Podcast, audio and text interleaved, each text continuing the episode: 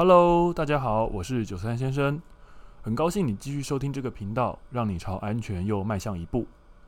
这个礼拜呢，我想要跟大家分享一个事情。那这个事情是在我住的社区住宅，它发生了一个改变。这个改变其实让我觉得非常的高兴，非常的欣慰。虽然说这件事情可能对大部分的人而言是微不足道的，甚至大家平常不会去留意到这件事情，但是对我而言，这件事很重要。因为这个事情它是跟安全相关的。那这个故事要从何说起呢？我想在开始跟大家分享故事之前，我还是要先跟大家解释一些关于消防安全的知识，否则等一下大家可能会无法理解我要讲的这个故事。呃，不晓得各位伙伴，你知不知道防火门这个东西？防火门它通常会出现在逃生通道或者是楼梯间这些地方。那防火门的功用，它是用来阻挡火灾产生的浓烟，让这些浓烟呢不要蔓延得那么快。这样一来，我们不只是可以保护逃生通道不被浓烟的侵袭，我们也可以保护一些呃非起火区域，它不会受到浓烟的影响，让这些受困在建筑物里面的人啊，他有比较多的时间可以去逃生或者是去避难。那也因为这个防火门是要阻止高温的浓烟扩散。所以防火门平常它必须要关闭着，它才能发挥作用。我想这个应该不难理解，好，因为门你要关着，它才能够阻挡烟跟热。如果门是打开着的，那烟跟热它就会没有阻碍，它就会长驱直入，它会到处的扩散。好，讲到这边，我也想跟大家介绍一下防火门。其实防火门它可以分成两种，一个叫做常关式防火门，一个叫做常开式防火门。我们先讲常关式的防火门。常关式的防火门呢，它就是平常必须要关着的，它要关住，但是呢不可以上锁。好，不能上锁，意思就是它门虽然是关着的，可是它可以任意的自由开启。OK，那另外一种叫做常开式防火门，常开式防火门它就是平常是打开着的。常开式防火门它其实是用一种电磁阀去吸住那个门，让门保持在常开的位置上。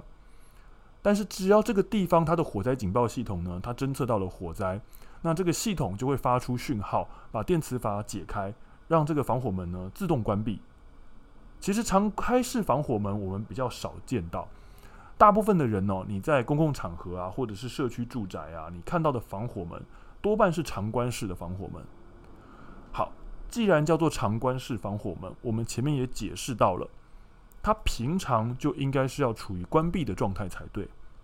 那接下来问题来喽，请各位伙伴你仔细回想一下，如果你是住在社区大楼，你们社区大楼的防火门平常到底是开着还是关着的？我想这其实是社区大楼一个很常见、很常见的问题，就是你防火门呢应该是要关着才对，但是住户往往为了进出方便，他们会去把防火门给打开。那因为法规又有规定，防火门不能装门工器，呃，意思就是说，这个防火门你把它开到九十度的时候，你把手放开，这个门它必须要能够自动的弹回去，好，这样子它才能符合法规的规定。那也因为这样子，很多住户他就会去拿一个东西去把门挡住，把门卡在一个开启的位置上，不让防火门关闭。那我住的社区本来也是有这样的状况。那九三先生，我现在住的社区其实是好几栋，呃，好几栋建筑物。我住的那一栋呢，它是一户一层有三户人家，也就是说我有两个邻居啦。那我刚搬到这边的时候，其实我就发现到了，我们那一栋楼里面的防火门，它总是被人打开着，而且呢会用砖头卡着。更奇怪的事情是在这里，其实防火门上面和电梯里面都有贴管委会的公告。公告上面告诉大家，你不可以把防火门打开，否则就是违法的。但很显然，我们会发现到这个公告的效果并不好。即使有公告在那边，大家还是无视它的存在，还是去把防火门打开来，用东西卡着。那我身为一个消防员，而且我又很重视安全，我实在是无法忍受这种状况的发生。所以，只要每一次我回家，我看到防火门被打开了，我就会顺手去把它关起来。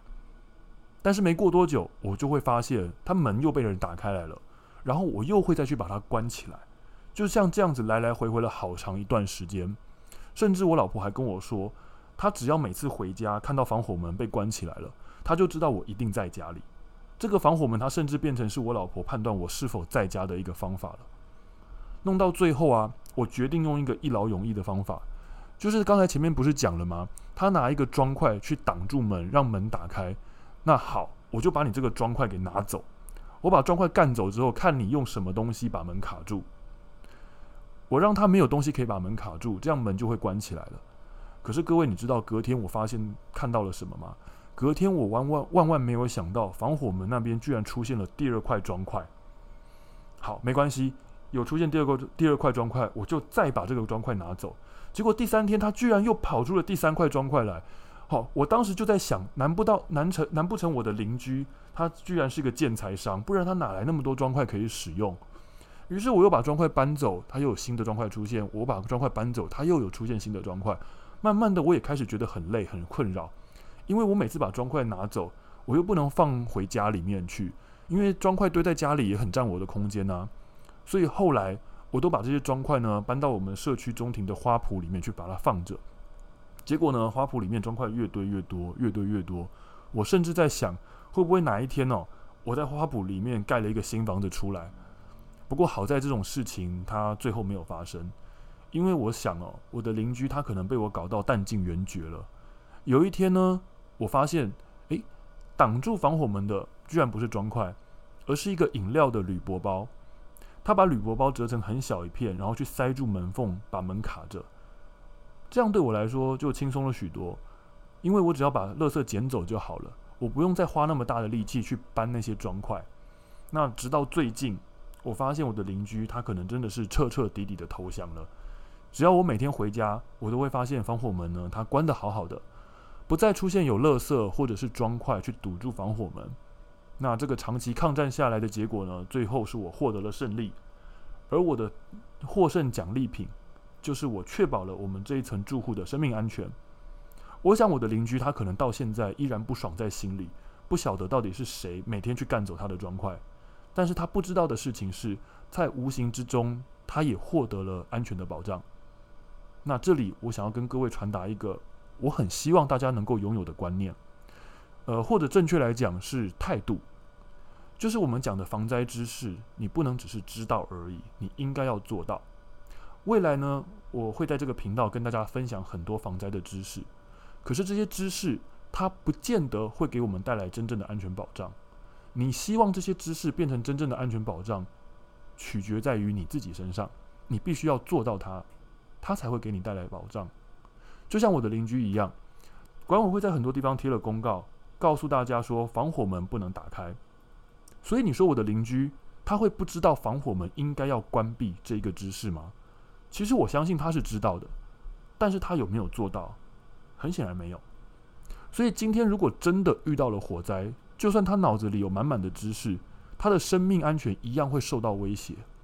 而我今天会不厌其烦地跟我的邻居周旋到底，是因为我真心希望我的老婆和我可以拥有安全。我希望我们的家是一个可以真正让人安心的避风港。我不希望我在家里还需要去担心我家里的安全。而要达到这个目标，我知道我必须要身体力行才有可能办到。把防灾的知识实践在生活之中，困不困难？以我的经验，我可以告诉大家，它有困难的地方，它也有不困难的地方。困难的地方是大家必须要改变心态、改变态度。这个部分我帮不了各位，这个部分要靠各位你们自己的努力。而不困难的部分是具体的做法是什么？其实这个部分真的很简单，这个部分就交给九三先生我来教大家怎么做。我会跟大家分享我生活上实践防灾的例子，大家听听我生活上的例子，你就会晓得。做防灾其实它真的不困难。我是九三先生，希望今天的分享呢，对大家的各位安全有所帮助。我们下次再见，拜拜。